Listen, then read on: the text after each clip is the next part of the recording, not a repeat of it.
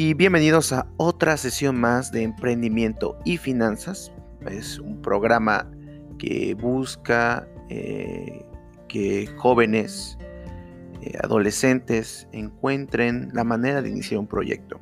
Bueno, ahorita nos encontramos en la sesión 8, ya que en la sesión 6 y la sesión 7 era parte de crear, eh, llenar un formato, contestar unas preguntas y realmente no había una lección que escuchar.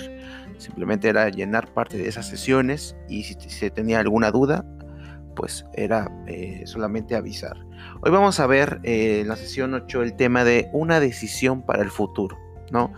Eh, que bueno, que en este curso no buscamos que aprendas las operaciones matemáticas como tal, ¿no? Como ya lo habíamos dicho en la sesión número 5 o en la sesión número 3 me parece, que, que en sí no queremos que busquen las matemáticas financieras todavía, que sí llegará algún punto en el que tengan que ver un poco de las matemáticas financieras para que puedan saber cómo invertir, ¿no?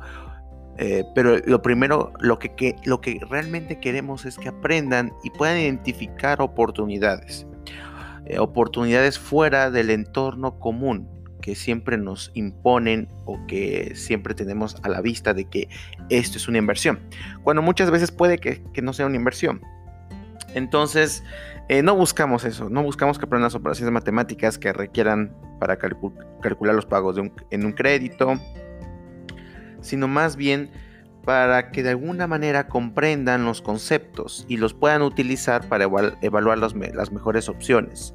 ¿No? Tanto en inversiones como en saber cuándo tienes que pagar y tener esta cultura financiera de que, ok, me pueden endeudar, pero sé cómo salir, estrategias. Entonces, cuando lo requieras, eh, se pueden, hay muchos otros recursos para calcular créditos, para calcular eh, cómo pagar una tarjeta de crédito.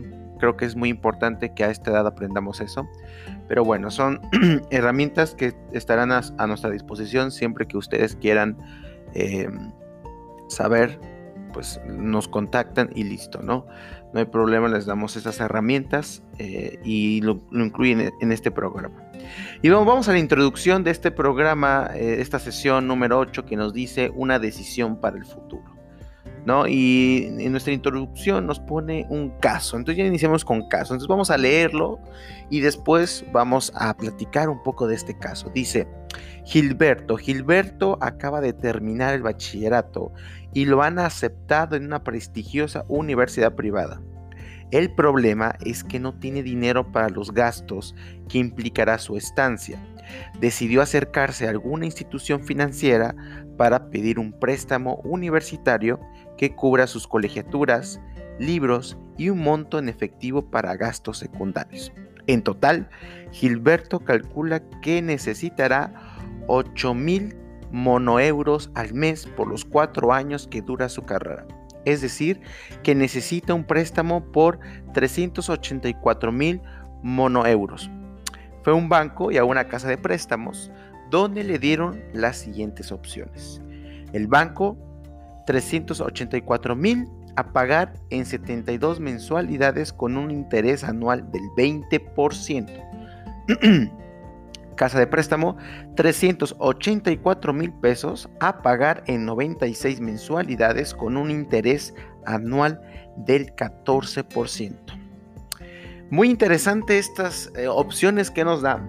Y aquí, eh, más que como lo pusimos en la introducción, más que saber el cálculo como tal de un crédito o que tengamos que utilizar una calculadora que tengamos que saber estos términos de matemáticas financieras, eh, realmente este primer caso nos invita a reflexionar, analizar en primera instancia tú por sentido común cuál crees que conviene. Entonces te voy a pedir que, bueno, en el siguiente punto dice cuál es su mejor opción y por qué. Primero, empieza tú reflexionando. Si tú vas a terminar el bachillerato, bueno, en este caso no, porque este es para tercero de secundaria, estas sesiones pero conforme tú vas haciendo tu plan, este, tu plan de negocios, eh, vas, a, vas, a, continuar este proyecto en bachillerato. Por eso es importante que hoy lo aterrices para que en bachillerato podamos este, concretarlo y por qué no, saliendo de bachillerato puedas tener ya eh, este proyecto lanzado y aplicado en la vida real, que eso sería el cometido, incluso desde antes, ¿no? Entre más, eh, entre más pronto iniciemos, mucho mejor. Pero aquí es contestar esta pregunta. Vamos a ver, en uno nos ponen 72 mensualidades, ¿no? O sea, o sea dividir, vamos a dividir ahí los 380, los 384 mil entre 72 pagos, pero hay que considerar que hay un interés anual del 20%. Quiere decir que ese 20% lo vamos a dividir entre 12 y esa sería la tasa de interés que vamos a incrementarle, el porcentaje que le vamos a incrementar mensualmente. ¿No? Entonces, si dividimos 384 mil entre 72, son aproximadamente 5.333.33 testado, sin considerar todavía el incremento al al porcentaje del 20% anual que corresponde a un 1.66 testado mensual. Entonces, a esos 5.333.33 le, vas a, le vas a aumentar el 1.66%. ¿no? Algo muy simple, vino desde un punto muy sencillo. ¿no? Y del otro lado, a clase de préstamo tenemos 384.000, pero dividido entre 96 pagos. 96 mensualidades, que nos da un total de 4 mil pesos. Aquí tiene una, una, tasa anual del 14%, que si la dividimos entre dos es 1.16%. Entonces aquí podemos ver que este... Mm, ¿Cómo se llama? Que, que bueno, que pagas menos. Pero aquí lo curioso es que en el banco tú terminas pagando en 72 mensualidades, o sea, en 72 meses. Entonces, para saber realmente cuál le conviene, bueno, primero saca el incremento de ese 1.66% a esos 5.333 y multiplícalo por 72. Y ahí te va, te va a poner cuánto en total terminaría pagando, porque obviamente va a ser más de 384 mil pesos. No, pone que en total 72, 72 entre 24, que diga 72 entre 12 nos dan 6 años aproximadamente. Aproximadamente. Entonces lo otro prácticamente es más de 6 años pagando ese crédito. Que bueno, también en la vida real es demasiado pagar eh, tantos años un crédito educativo. No lo recomiendo pero bueno, eh, este, ese, es un, eh, es un, solamente es un caso. Y bueno, ya sacas el total de cuánto en seis años lo termina pagando, cuánto terminaría pagando en seis años. Y en la casa de préstamos, cuánto terminaría pagando 96 eh, meses serían 8 años. ¿Cuánto terminaría pagando en 8 meses? A lo mejor en la casa de préstamos, porque el interés de 1.16 mientras que del banco es de 1.66, puede sonar eh, por sentido común agarrar el 1.16, pero aquí te estás agarrando 8 años, a lo mejor terminas pagando más en, el, largo periodo que en los 6 años. Entonces yo, por lo que estoy viendo, yo creo que conviene más el banco. Pero bueno, si tú piensas diferente, entonces ahí justifícalo porque piensas eso. ¿Sí? Recuerda que es al final cuánto terminas pagando, no que estés pagando menos. Es un error muy común y muchas veces nos vamos con esta de las compras también en Mercado Libre cuando te dan crédito, una tarjeta de crédito, muchas veces prefieres eh, pagar más tiempo, pero pagar menos cantidad, pero y no te das cuenta que entre más te tardas en pagar, terminas pagando más por el producto. O sea, si lo, si lo difiero a seis meses o a 12 meses voy a pagar más por el producto a 12 meses que a 6 meses, ¿no? Que bueno, otro concepto es el mes sin intereses, ese es otro concepto. Pero básicamente, entre más te tardas en pagar algo, eh, vas a terminar pagando más, más por el producto. En este caso, el producto es el servicio financiero que es prestarte dinero. Entonces, ese es el primer caso, ¿no? Esa es mi opinión. Eh, veamos qué piensas tú, cómo lo justificas. Luego tenemos a María. María por fin ha terminado la escuela bachiller. Ella siempre ha estado en escuelas de paga que tienen sistemas de beca y créditos propios, así que decidió solicitar un préstamo universitario directamente en la institución. Su prima le dijo que tal vez sería mejor que comparara las condiciones de pago de la universidad con las de un banco, pero como no sabe hacerlo, María decidió tomar la opción del financiamiento directo con la universidad. La prima de María se, investigó para comparar. El banco le ofrece presta hasta 500 mil euros a pagar en 96 mensualidades con, una, con un interés anual del 25%. ¿Sale? Eso sería aproximadamente un 2.08% mensual sobre eh, la cantidad de los 500 mil divididos entre 96 mensualidades, más ese 2.08% mensual. Luego tenemos el crédito universitario que presta hasta 400 mil monoeuros a pagar en 120 mensualidades con un interés anual del 20%. ¿no? Aquí prácticamente, bueno, pues si vemos 20% es igual que el anterior, es 1.66 y el otro es 2.08%. Pero aquí volvemos a lo mismo. Aquí, bueno, aquí no hay tanta diferencia como en el primer ejemplo, porque en el primer ejemplo sí fueron 6 y luego 8 años. 96 em, son 8 años, 120 meses. 120 meses son 10 años, ahí también hay una diferencia de 2 años. Entonces, esos 2 años que vas a estar pagando igual, a lo mejor con una tasa de interés menor, a lo mejor con una mensualidad mejor, menor, pero bueno, aquí la cantidad también es diferente, ya no te prestan hasta 500 mil, te prestan hasta 400 mil pesos. Entonces también, también hay que, hay que checar esa parte respecto a la cantidad máxima que te pueden prestar. Entonces vamos a hacerlo primero que el vamos a hacerlo primero, el primer, como el primer cálculo del primer caso, ¿sí? Y vamos a llegar a, esa conclusión. Ahora ya no solamente son, eh, aquí las cantidades son diferentes, porque en el primer caso las cantidades eran iguales, te prestaban la misma cantidad, pero por diferente periodo y diferente tasa. En esta ocasión es diferente monto, diferente mensualidad y diferente eh, tasa de interés. Entonces aquí a lo mejor puede que sea lo mismo por la cantidad máxima que te preste el crédito universitario, que son 400 mil, tal vez esos 100 mil pueda hacer diferencia. Pero ustedes ahí analícenlo, chequenlo bien, nada más les di las variables que realmente nos causan ahí un poquito de, de duda, ¿no? Luego dice, conversa en grupo, ¿qué observas en común en las situaciones de Gilberto y María? ¿Qué hay de diferente? ¿Qué tiene, qué, quién tiene mejores opciones? ¿Tú qué hubieras hecho en, en su situación? ¿Por qué crees que sea importante analizar antes de elegir un crédito universitario a pagos diferidos? Entonces vamos a dejar unos momentos así para reflexionar. Voy a dejar un minuto y pensemos, pensemos un poquito y ya lo discutimos.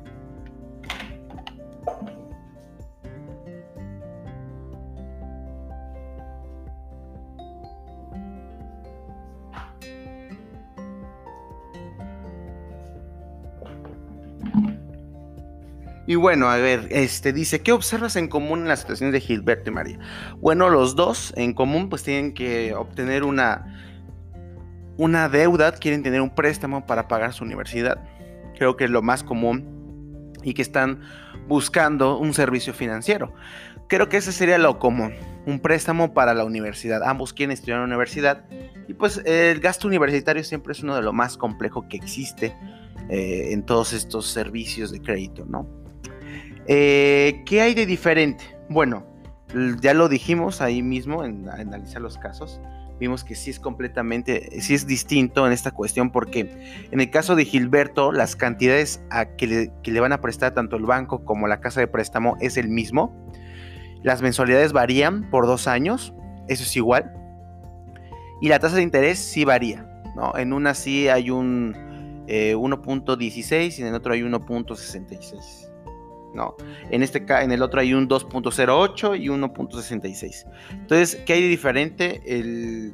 la tasa de interés y la cantidad que te van a prestar. Porque en Gilberto las dos te prestan lo mismo y en María eh, el banco te puede prestar hasta 500 y la universidad te puede prestar hasta 400. Y hay una diferencia de 100 mil, pero importante. Luego, ¿quién tiene mejores opciones? Creo que ahí depende eh, depende mucho de realmente que estemos buscando, pero por el tiempo yo diría mm, que Gilberto tiene mejores opciones.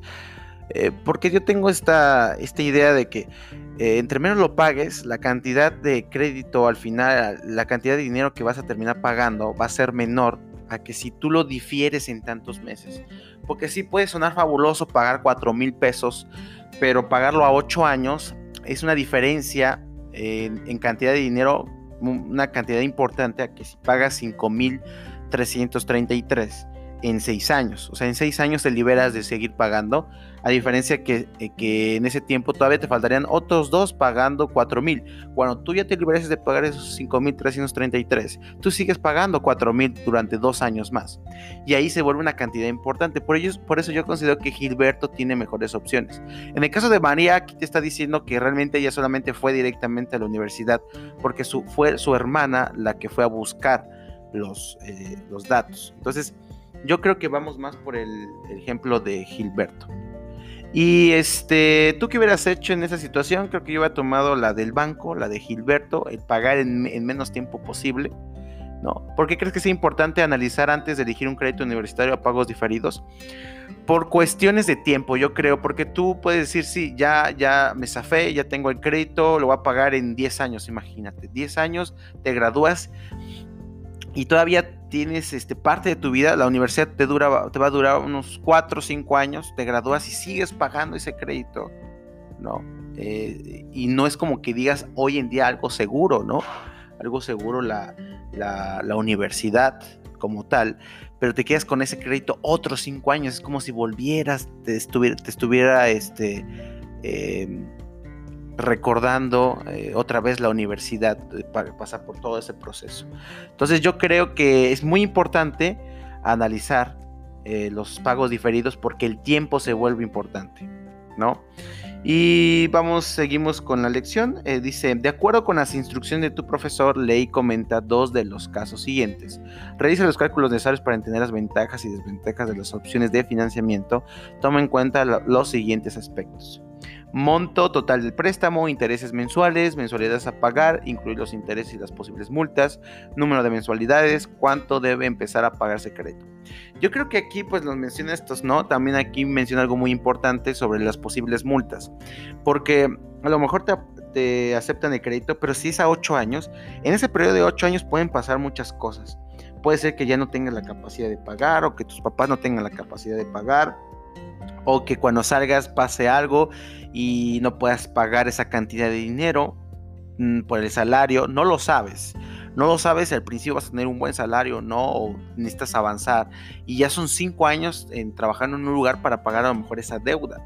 ¿no? Entonces no es como que tengas tanta flexibilidad de hacer muchas cosas, porque tienes ese crédito. Por eso es muy importante no pagar a 10 años, a lo, menos que se pueda, a lo mejor en lo que dura tu carrera, a lo mejor yo recomendaría máximo eso, 5 años. Entonces ahí yo creo que en eso pues ya dentro de estos casos ya estuvimos discutiendo esos aspectos. Luego nos ponen un caso, caso 1, que tenemos que discutir. Préstamo para universidades en el extranjero, dice, y préstamo para universidades nacionales.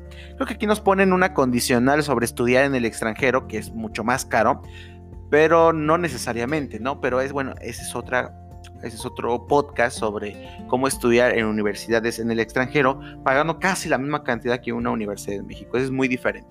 Sí se puede y es posible, pero bueno, esto es para otro podcast. Lo dice caso 1, préstamo para universidad en el extranjero. Monto mensual que recibirías, que recibirás 20 mil monoeuros.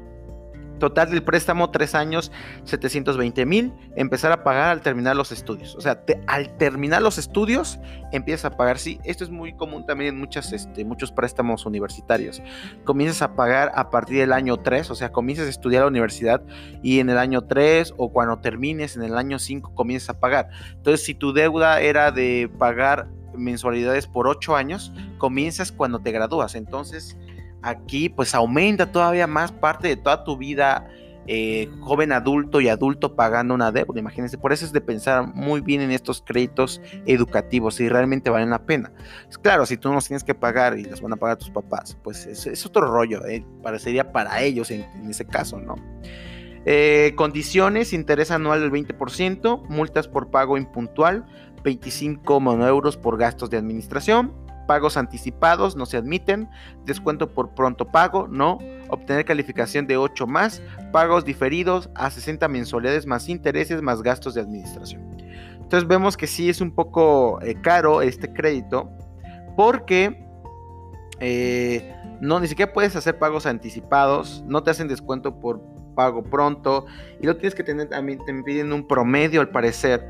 Y los pagos diferidos solamente pueden ser 60 eh, mensualidades. Te van a cobrar los intereses más los gastos de administración que corresponden al 25 25 euros en caso de impuntualidad. Con que te pases un día ya es que te cobran ¿eh? aquí es este muy eh, muy exacto. Luego tenemos el caso 2, préstamo para universidades nacionales. Dice, monto mensual que recibirás 10 mil euros. Total de préstamo 3 años, 360 mil. Empezar a pagar a los 2 años. La carrera debe durar máximo 4. Y en el de extranjero te dice, al terminar los estudios, y la carrera deberá durar máximo 3 años. Hoy en día es muy difícil que una carrera dure 3 años, a menos que sea por cuatrimestre. También el ejemplo está muy extraño. Luego dice condiciones interés anual del 25%, multas por pago impuntual, 1000 por gastos de administración, no 25. Pagos anticipados sí, se admiten, descuentos por pronto pago sí de 300 monoeuros cada mes. Obtener calificación de 9 o más, te exigen más que una universidad extranjera. Pagos diferidos a 60, está igual, los pagos diferidos.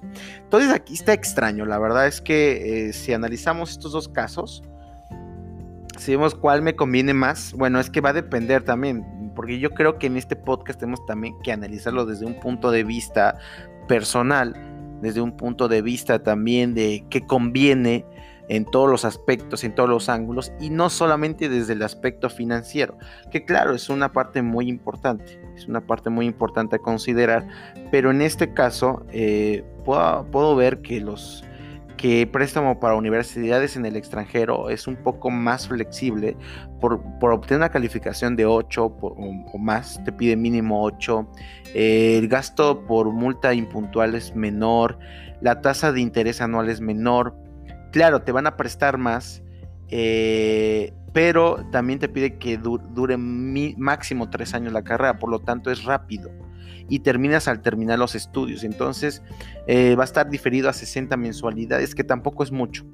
O sea, a comparación de lo que estábamos viendo en los ejemplos anteriores, si nos ponemos a analizar, 60 meses son 5 años, que es más o menos el máximo que te dejan para pagar un auto. Sí es bastante, pero pues eh, sí vale la pena en este caso porque pagas 5 años, pero por lo menos estudias en una universidad extranjera, lo cual te puede permitir trabajar en un país donde te puedan pagar un salario em, arriba. Y si el crédito se hizo desde un país tercermundista, en este caso México, pues a lo mejor sí es posible pagarlo mucho más fácil. Entonces eh, yo me iría más por el caso 1, ¿no?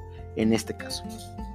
Y bueno, tenemos también caso 3, eh, préstamo para Universidad Tecnológica eh, caso 4, préstamo para Universidad de Medicina, que también es una carrera muy cara. Creo aquí de hecho vemos un total de préstamo de 5 años, 1.800.000. Eh, la, tasa de tasa anual es menor, pero analizando el caso 3 contra, contra caso 4, podemos ver que conviene, eh, bueno, en la 3 al terminar los estudios y empieza a pagar a los 4 años, porque la carrera de medicina tiene un largo camino. Y bueno, aquí depende también de muchas cosas. Yo me iría por el caso de préstamo para universidad tecnológica, aunque tiene una tasa anual del interés de, 25%, eh, las multas por pago son menores, eh, pide, eh, sí permite pagos anticipados, hay descuentos, te pide una calificación mayor, pero la puedes diferir hasta 180 mensualidades sin mensualidades más intereses. Eh, la cantidad que recibes es, es poca, pero la pagas mm, total de préstamo por cuatro años y la pagas al terminar tus estudios. Entonces tienes todo ese periodo para estar ahorrando también con un trabajo de medio tiempo. Entonces conviene eh, el número 3. Ahora de, de estas que ya competimos, 3 y 1, ¿cuál conviene más? Pues la 1 por esta de que tiene para estudiar en una universidad extranjera, ¿no? Ahí también puedes estudiar una carrera tecnológica en una universidad extranjera. Ahí nos pones el límite. Entonces, de acuerdo con la opción que elegiste, responde esas preguntas. Elegimos, bueno, yo elegí la 1 y la 3. A lo mejor tú concluís lo mismo que yo. Veamos si tú piensas lo mismo. ¿Qué consecuencias positivas tienen los pagos diferidos?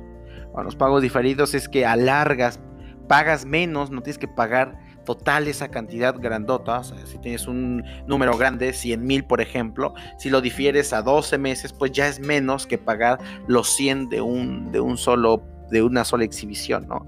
Eh, las consecuencias positivas es eso, que, que pagas una menor cantidad, pero en un tiempo justo, tampoco es que pagues esa cantidad pequeña a 8 años o a 10 años que se vuelven eternos, ¿no? Eh, y nosotros elegimos la opción 1 y la opción 3, la del extranjero y del tecnológico, porque vimos que tenían las mejores opciones respecto al interés anual y los pagos diferidos, etc. ¿Qué consecuencias negativas traería, traería el no cumplir con los pagos diferidos? Pues elegimos eh, pues el menor impacto, esa sería, ¿no? ¿Qué consecuencias tener un menor impacto en, en, los, en los recargos, en las multas y recargos? Porque también elegimos los que tenían menos eh, menos, menos multas, ¿no? Una menor cantidad para, en caso de que te atrases. Entonces las consecuencias serían mínimas porque elegimos la opción 1 y 3, que son las que tienen eh, los costos de multas menor que, el, que incluso el 2 y el 4, que, eran excesivos, ¿no? Y aparte no permitían pagar antes o, o no había promociones por un pronto pago, ¿no? que también eh, se, quiere en un crédito. Y ya para cerrar, por último y a manera de resumen, vamos a escribir si para ti es una buena opción buscar un crédito universitario y por qué. Vamos a poner las ventajas y desventajas. Ustedes que creen, tal vez se encuentran en tercero de secundaria, pero viendo desde un panorama que ya están a tres años, tres años y medio de entrar a la universidad, es una decisión importante. ¿Ustedes qué creen? ¿Sí si querrían tener un crédito universitario para poder pagar esa carrera que quieren. ¿Se arriesgarían a pedir un crédito universitario? ¿Qué ventajas y desventajas tendría en sí para ustedes? No en general, no para los, otros alumnos, sino para ustedes. Y bueno, eh, sería todo por el momento. Nos vemos en la siguiente sesión. Esto ha sido todo, la sesión número 8, perspectivas al futuro y estamos en contacto. Nos vemos.